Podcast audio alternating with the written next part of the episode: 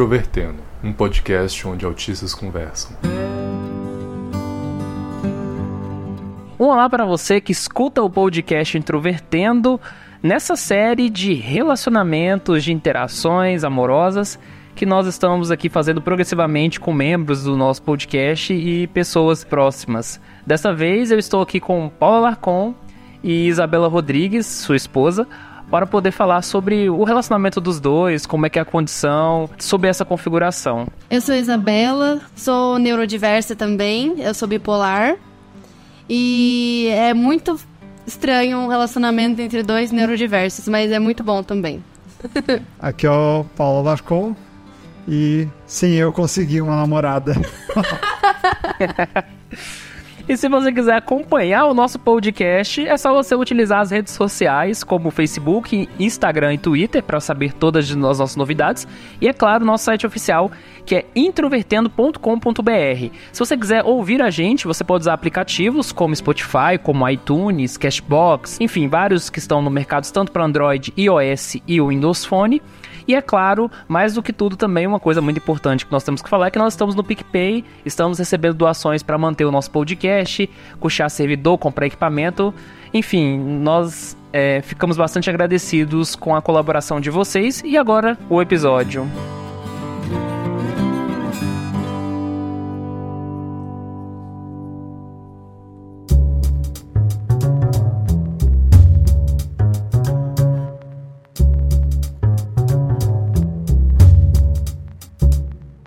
Nosso relacionamento começou em 2015. 2014. 2014. Nosso relacionamento começou em 2014 através do Tinder. Sim, nós nos conhecemos pelo Tinder. E o nosso primeiro encontro foi muito estranho porque ele me ajudou em cálculo na faculdade. É, naquela, naquela época a Labela estava fazendo matéria de cálculo e eu já tinha um conhecimento de cálculo que vinha da faculdade. Eu já estava no início do, da pós. E aí a gente não conseguia achar uma forma de, de se encontrar. Eu já tinha chamado ela para sair para ir no cinema, mas ela não podia. Daí ela comentou que estava com dificuldades em cálculo, que precisava de ajuda. Eu falei que eu sabia cálculo. E eu fiquei morrendo de medo de ter um serial killer que queria me matar e que não sabia cálculo. é, mas no final eu sabia cálculo. Sabia muito bem, ele me salvou no semestre. Eu era autista, não psicopata. e a gente começou a namorar e até o início do nosso namoro tudo era bem normal, um casal normal, mas é, eu trabalhava na RH da Coca-Cola na época. E eu entrevistei um candidato com Asperger. E eu comecei a notar muitas semelhanças no, nesse entrevistado com o Paulo. E aí uma luzinha já acendeu. Mas nessa época ficou só nisso, só fiquei pensando e nem tinha falado nada para ele. E isso foi mais ou menos em que ano? Isso foi por volta de 2015. 2015, 2015. No, lá pro meio de 2000, lá pro meio de 2015. A gente tava com a luzinha acesa e o diagnóstico mesmo só veio no ano passado, 2018. Na verdade, a gente só resolveu procurar ajuda profissional mesmo, porque durante a pós-graduação o Paulo começou a ficar muito, muito estressado com tudo que estava acontecendo e ele começou a se bater. E eu falei, meu Deus, isso não pode ser normal. E aí eu comecei a perturbar ele até ele procurar a ajuda do psiquiatra. E eu tive que ameaçar ele, jogar ele na parede e falar: olha, ou você vai no psiquiatra ou a gente não namora mais. Foi, foi bem tranquilo, sem pressão nenhuma para ele procurar o psiquiatra. Basicamente, assim, é aquele tipo de pessoa que quando envelhece vira o velho teimoso, né? Que só procura o médico quando tá morrendo. Exatamente, exatamente. Não poderia ter palavras melhores para isso. Quais eram essas características que você via de semelhança é, desse cara que você viu no RH com relação ao Paulo, assim, que você achava de diferente? A primeira coisa foi não olhar nos olhos. Eu, porque o Paulo tem essa dificuldade bem grande de não conseguir olhar nos olhos das pessoas quando ele tá falando. Ele até começa a olhar um pouco, mas depois ele fica entretido com outra coisa, ou ele procura outro foco de visão. E outra coisa. Basicamente é que eu não consigo olhar por mais de 3 segundos no olho de uma pessoa.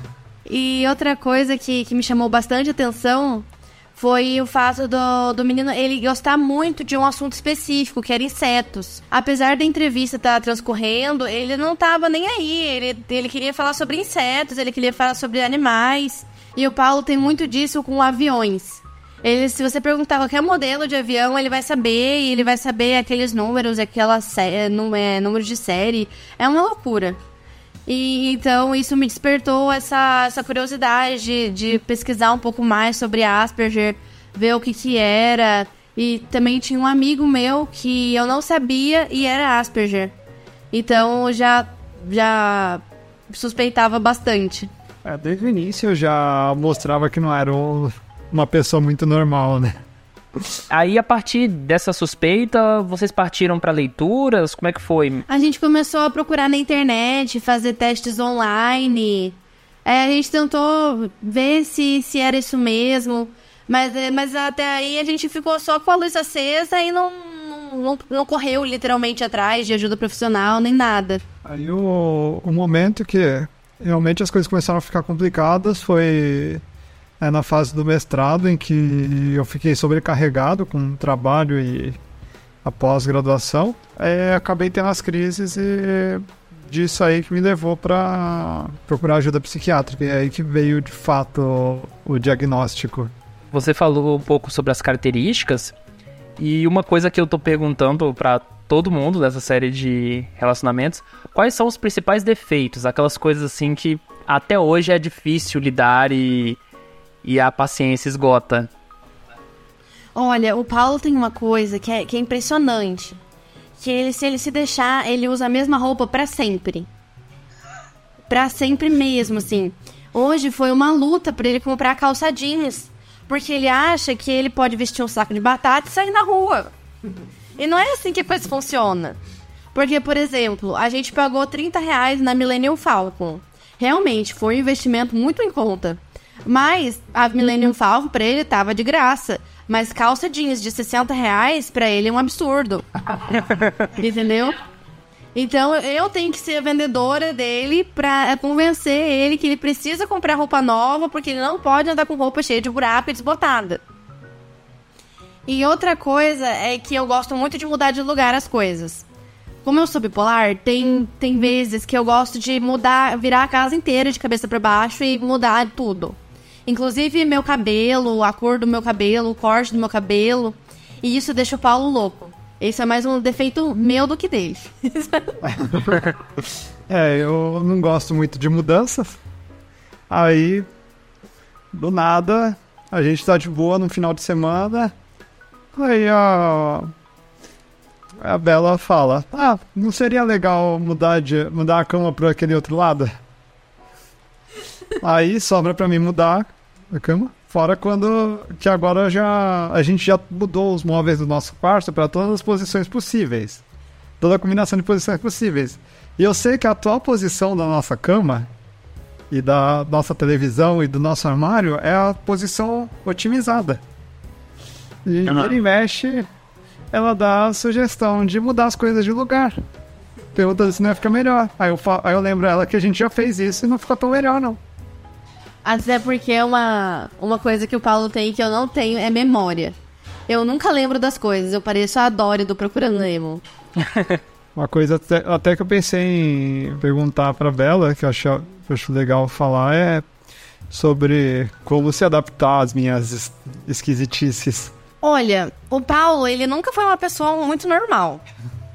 Desde o começo, antes da gente ter o diagnóstico dele, a gente já sabia que ele era diferente. O meu pai, ele falou assim: esse menino tem, Isabela? Ele chegou pra mim e falou. E o meu pai não entendia por que, que o Paulo não falava oi pra ele quando chegava na minha casa. Porque meu pai é assim: você chega na casa dele, você cumprimenta ele, tipo o poderoso chefão. Uhum. Você pede a benção do pai e aí você continua a sua vida, segue a vida. Só que eu tenho uma estratégia que é a seguinte: eu cumprimento se as pessoas me cumprimentarem. E eu cumprimento exatamente do jeito que a pessoa me cumprimentou. Então, se a pessoa disser oi, tudo bem, eu falo, respondo oi, tudo bem. Se a pessoa disser bom dia, eu respondo bom dia. Se disser boa tarde, eu respondo boa tarde. E aí era estranho porque eu ia falar com o meu sogro e eu ficava esperando alguma, algum sinal dele, ele não responde, não dava nenhum sinal para mim do que eu deveria fazer. E aí eu aí dava um deadlock ali, dava, travava e eu não sabia o que fazer.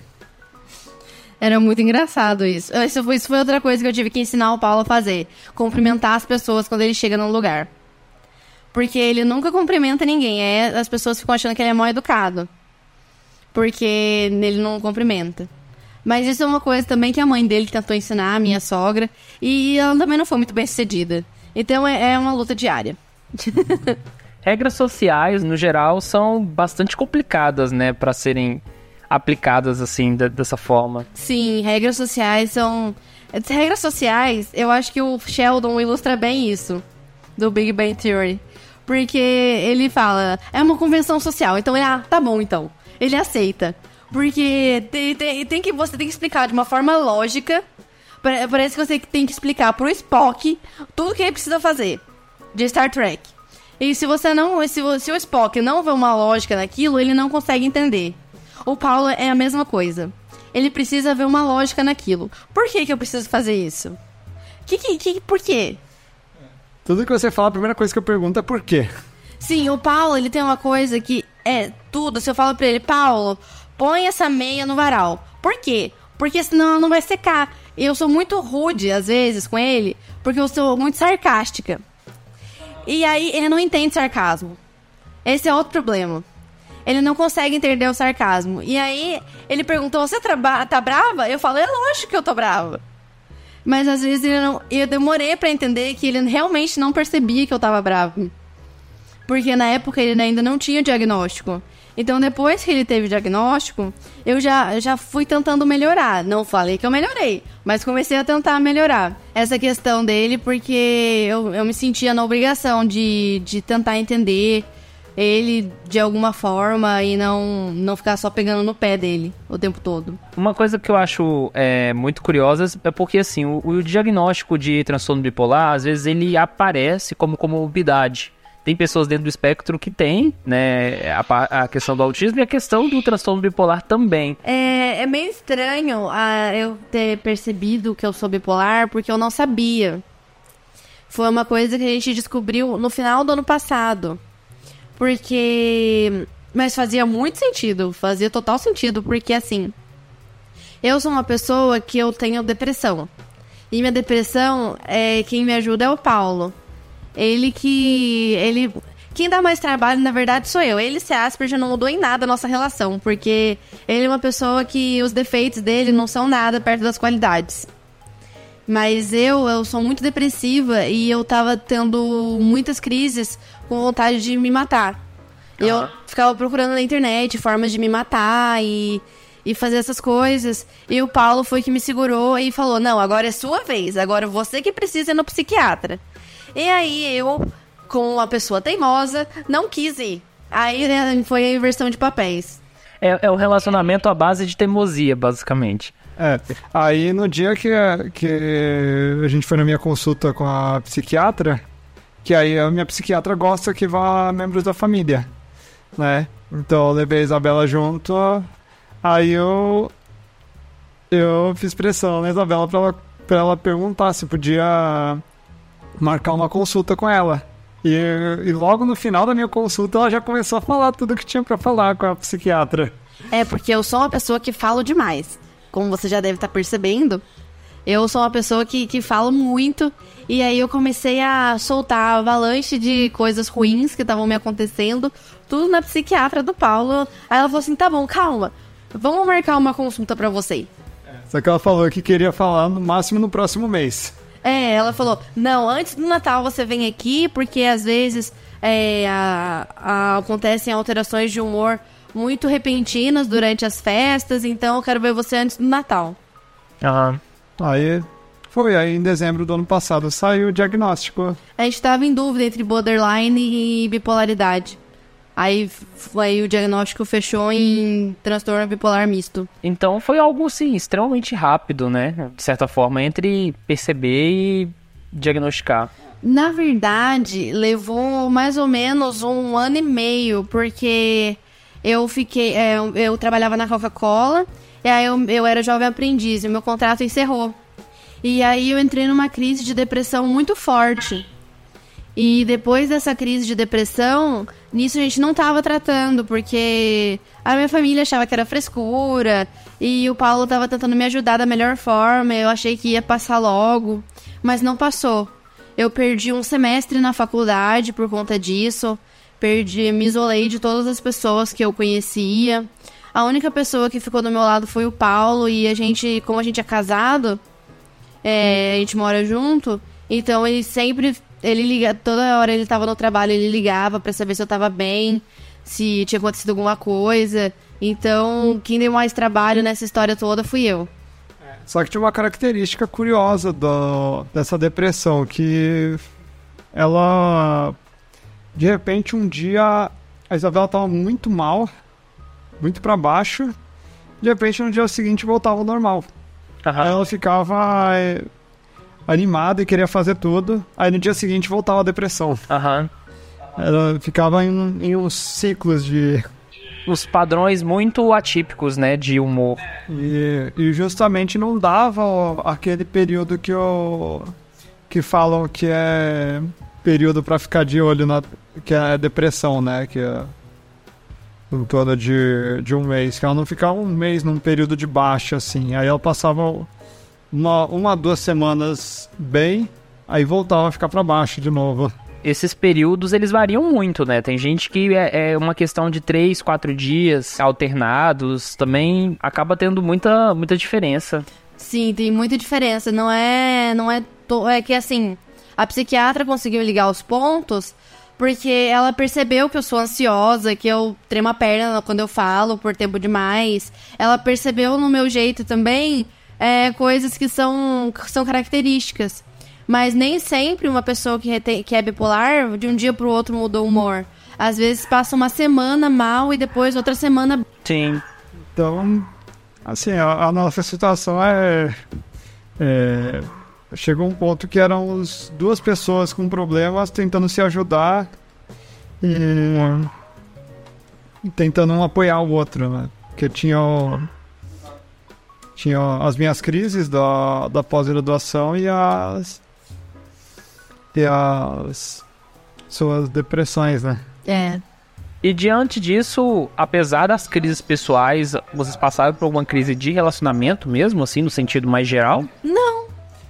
A gente teve pequenas crises, principalmente pequena, pequenas brigas. Na verdade, não tão pequenas assim, né? Na verdade, nunca chegou ao ponto da gente bater, mas é, é que normalmente, muitas vezes acontecia de a gente ter algum desentendimento no relacionamento que evoluía para uma discussão. De repente, eu entrava em, em meltdown e começava a me bater. Esses foram os piores momentos, assim. E tinha às vezes que eu achava que que eu não merecia ter o Paulo perto de mim. Eu, principalmente no momento que eu tava mais depressiva, eu achava que seria melhor se ele se ele arrumasse outra pessoa, se ele procurasse outra alguém pra que fosse melhor do que eu, que tivesse uma estabilidade emocional. Então, assim, é, a gente nunca pensou totalmente assim em terminar por conta dos problemas de mentais de cada um. No caso do meu problema mental. Mas a gente já pensou em se separar porque a gente acha, eu achava que eu não era boa o suficiente pra ele. É um sentimento de inferioridade. Como é que você fez pra trabalhar isso? Ah, eu ainda tô trabalhando. Agora eu tô tomando remédio pra antidepressivos. Depois que eu comecei a tomar um antidepressivo, é, me ajudou bastante. E os estabilizadores de humor, eles me ajudaram bastante a parar de pensar em suicídio, Aham. que foi uma das grandes vitórias, porque tava me atrapalhando muito. E também parar de me sentir tão inferior assim. Então a medicação, o diagnóstico ajudou muito, porque sem o diagnóstico eu me senti, eu sentia que eu era uma preguiçosa que não valia nada. Com o remédio e com o diagnóstico, eu sei que eu tenho problemas, mas que esses problemas eu posso consertar, entendeu? Então eu tenho muito mais vontade de fazer as coisas agora do que eu tinha antes. E do meu lado também, principalmente o tratamento medicamentoso ajudou a controlar as crises que eu tinha. De uma forma absurda. Eu, passei por momentos até bem estressantes no, em meados do ano passado e eu não tive crise. Porque eu sentia que não tinha sentido eu descontar a raiva em mim, sabe? Aham. E como casal, qual foi assim a experiência mais marcante que vocês já tiveram juntos? Nossa, tem tantas. Às vezes a gente enumera as roubadas que a gente já entrou nessa vida. Porque assim, em quatro anos de relacionamento, às vezes a gente pode pensar que não é muita coisa, né? Mas é muita, muita coisa. A primeira vez que ele foi encontrar a minha família, que a minha família mora na roça, né? No interior aqui de São Paulo e né, em São Francisco Xavier, que é distrito de São José dos Campos. A primeira vez que ele foi conhecer a minha família, o cachorro da minha tia mordeu a mão do Paulo e a gente teve que sair correndo pro UPA da cidade pra tentar estancar o sangue da mão dele. Eita. É, foi, essa é a primeira das roubadas. Depois teve uma vez que a gente quase morreu, que a gente foi acertado por a gente, qua- é, uma árvore que a gente estava muito perto, foi acertada por um raio e, que, e a árvore quebrou, assim, foi uma coisa muito feia de ver. Esse caso foi assim, a gente tinha ido no parque da cidade, aí a gente ficou lá à tarde de boa, né? A gente fez um piquenique e tal. E começou a formar uma chuva, uma tempestade. Aí a gente ficou enrolando pra ir embora. Aí começou a vir a chuva de fato, aí a gente saiu correndo pra procurar abrigo na, na entrada do parque. Aí quando a gente chegou lá, a árvore imediatamente atrás da gente foi atingida por um raio. A gente viu assim na hora. Raio caindo e o galho caindo bem por onde a gente tinha passado. Outra coisa foi no casamento do amigo do Paulo. Que a gente queria dançar. Que, a gente, que eu queria muito que o Paulo dançasse comigo. E ele não queria dançar de jeito nenhum. Porque tinha muita gente. Mas uma das coisas mais legais, assim, que aconteceram depois que a gente teve o diagnóstico do Paulo e tudo mais, foi a gente ter dançado junto. A gente foi num show do. Eu acho que isso é um marco do nosso relacionamento, assim, porque é, é muito emocionante de eu falar, porque é uma vitória pra nós dois. Que a gente tava num show do Ed Mota, lá em Taubaté. E eu, ah, tinha uma balada romântica, assim, né? Que ele começou a cantar e eu chamei o Paulo pra dançar. E a gente dançou a música inteira. No meio, tipo, devia ter umas 400 pessoas lá. E a gente dançou junto no meio de todo mundo, assim, e pra mim isso foi incrível. Foi uma das coisas que eu, assim, que eu mais gosto de lembrar. Aquele dia, no começo, eu fiquei sentindo assim um certo. uma certa ansiedade, né? Um, ah, um medo de ser visto como ridículo, como estranho. Aí eu só. só abracei a Bela e. a gente. e seguiu o que ela tava fazendo. Obviamente, a gente dançou junto. Tem o ápice de todos os momentos que a gente passou juntos, que foi o Rock in Rio. Nossa, o Rock in Rio, eu quase morri no Rock in Rio de tanta felicidade. Eu sou muito exagerada em tudo que eu faço na minha vida. E no Rock in Rio, na hora que a gente chegou, eu amo a banda Slipknot. Amo demais, assim. De um jeito que não, não dá nem pra explicar. E na hora que a gente chegou, tava tocando uma música do Slipknot. Dead Memories, não era, amor? Tava tocando Dead Memories. Eu comecei a chorar e eu comecei a gritar na fila. A gente nem tinha entrado ainda. Essa foi uma das coisas também que foi maravilhoso. A gente, a gente morrendo de medo de se perder, porque tinha muita gente, né? No início do show formou uma roda gigantesca. Foi, e eu entrei no meio porque ser louca pouco é bobagem. É, uma roda de mosh. Por Só que, a gente, só que a gente não soltava a mão do outro, né? Porque se soltasse, não ia achar mais até o final do show. A gente, a gente foi, foi uma das loucuras que a gente fez, mas foi maravilhoso. Foi um dia muito especial pra gente. Nossa, a gente podia fazer um episódio só de nossos, nossos momentos, assim, de loucura, porque eu trato o Paulo na terapia de choque. Aqui em casa funciona assim. É, você não vai fazer? Vai fazer sim, porque eu tô querendo. É, teve a vez que, que você me ensinou a fazer pizza, a pedir pizza. Ah, é, no começo do relacionamento é, é mais fácil eu matar o Paulo do que ele pedir uma pizza. Aí depois eu me recusava a pedir pizza. Eu falei, você quer comer pizza? Então você pede. Até que hoje ele fala com a moça da pizzaria como se estivesse conversando com um coleguinha. Então, tipo assim, é maravilhoso ver isso. Apesar que eu, ultimamente só peço pelo WhatsApp a pizza. É, depois que a padaria inventou o WhatsApp deles lá, né, agora a interação com. O Paulo, ele prefere restaurantes que ele tenha o mínimo de contato possível com o atendente. Por exemplo, o restaurante de comida japonesa, onde a gente pede, é, você consegue pedir pelo site. A pizzaria, você consegue pedir pelo WhatsApp. Então é sempre assim que funciona a nossa vida. Ele eu sempre tento fazer ele se entrosar com as pessoas e ele sempre foge disso. É, é, é bem isso mesmo. E uma coisa que o Paulo falou no episódio 36, que foi o episódio sobre a série Atypical, é que ele teve, chegou a ter acesso a essa série, por exemplo, porque vocês acompanhavam, né? E aí eu queria saber, assim, qual é a sua avaliação, assim, dessas, dessas produções culturais que abordam autismo, comparando com a sua experiência mesmo de viver com uma pessoa dentro do espectro, você acha que bate? Essas, essas produções são boas, no geral? E tem séries que é claro que eles, que eles vão aumentar bastante pra ter o tom de humor, né? Porque assim, o Paulo é uma pessoa, praticamente, o grau dele de, de autismo é bem leve. Então é só uma pessoa que já tem um pouco de contato com ele que percebe. Mas, por exemplo, o Sheldon, ele é exagerado, mas é pra ter um tom cômico mesmo. Mas o Atypical, a série foi muito legal porque a gente conseguia perceber as coisas que o Paulo faz, que, que o menino da série, eu esqueci o nome dele agora. É, o Sam também faz. E eu sou muito a namoradinha do Sam. Muito. Porque eu tento, eu, eu, eu cutuco o Paulo até ele mandar eu ir pra aquele lugar. Porque eu não sossego enquanto ele não sair da zona de conforto. Apesar que você é um pouco também igual o, amigo dele, o, o Zahid. Ah, é. Eu sou. Eu fico, por exemplo, antes, quando eu e o Paulo a gente andava na rua, ele esbarrava nas pessoas como se elas não existissem. E ia andando assim, eu, ia, eu tava vendo no momento que alguém ia dar a cara dele. Porque ele passava, esbarrava nas pessoas e não pedia desculpa.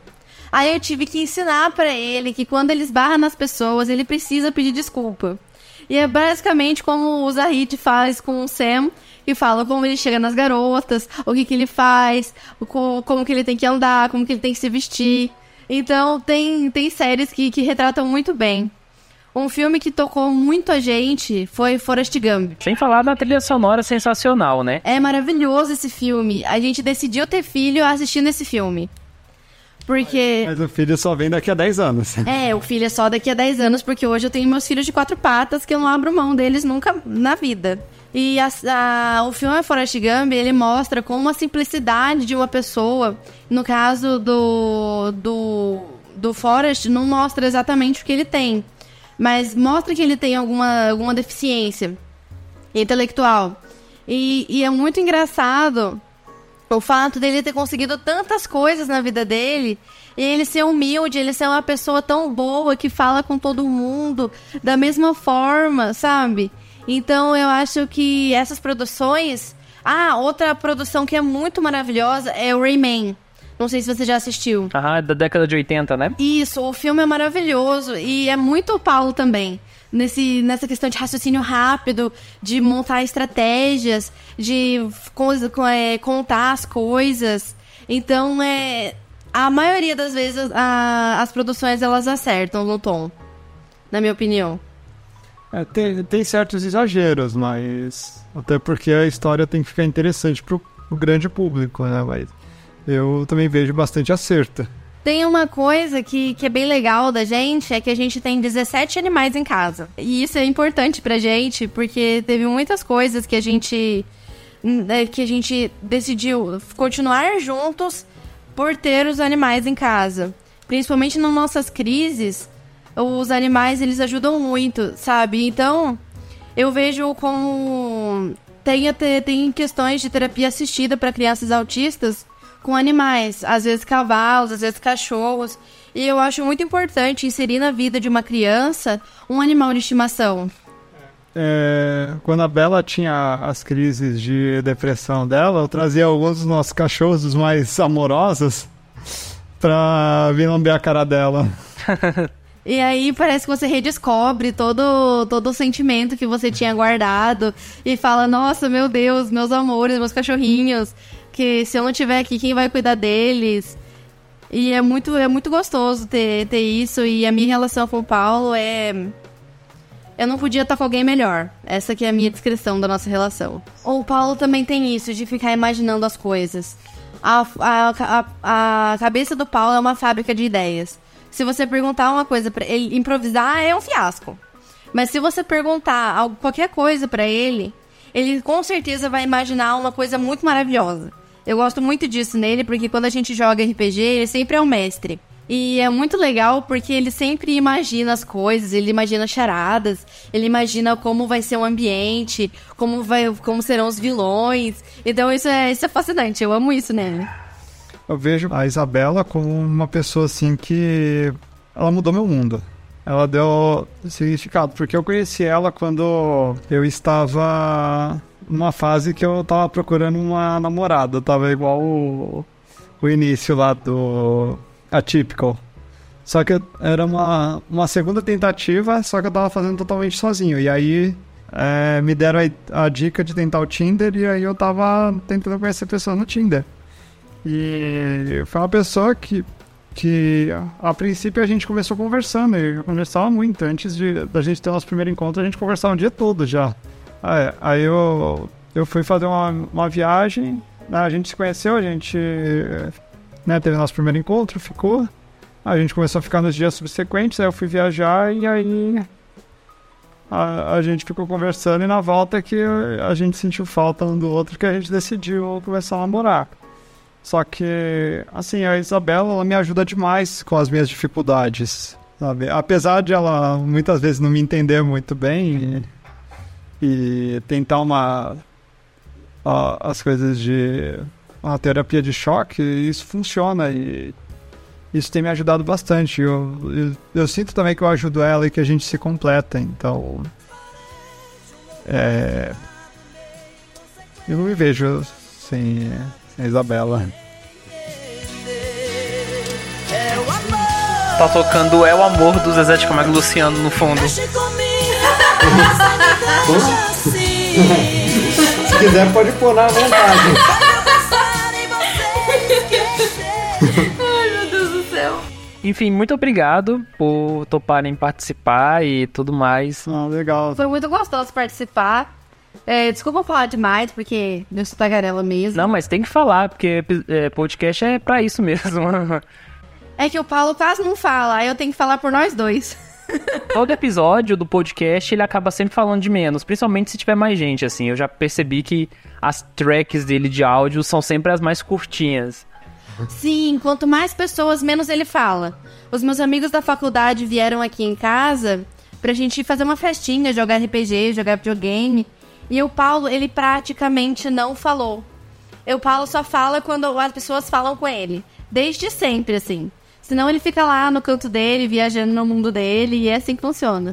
É, eu, eu até fiquei com medo quando você é, chamou para fazer o podcast sozinho, porque eu, eu acho que não ia conseguir manter o episódio inteiro, só eu. Por isso que eu me candidatei para participar também, porque eu sabia, na hora que ele me olhou com aquela carinha, eu falei, hum, vai dar ruim. o Paulo, ele é uma pessoa é que você não conheceu ele pessoalmente, mas ele é uma paz, uma paz que você chega perto dele, você fica até incomodado de tão pacífico que ele é. Porque se deixar, as pessoas montam nele. Eu, eu odeio isso nele. Porque eu amo tanto ele e às vezes eu tenho que comprar a briga pra ele não sair desfavorecido. Ah, eu conheço pessoas assim, é, é realmente complicado. Mas obrigada e foi um prazer conhecer você.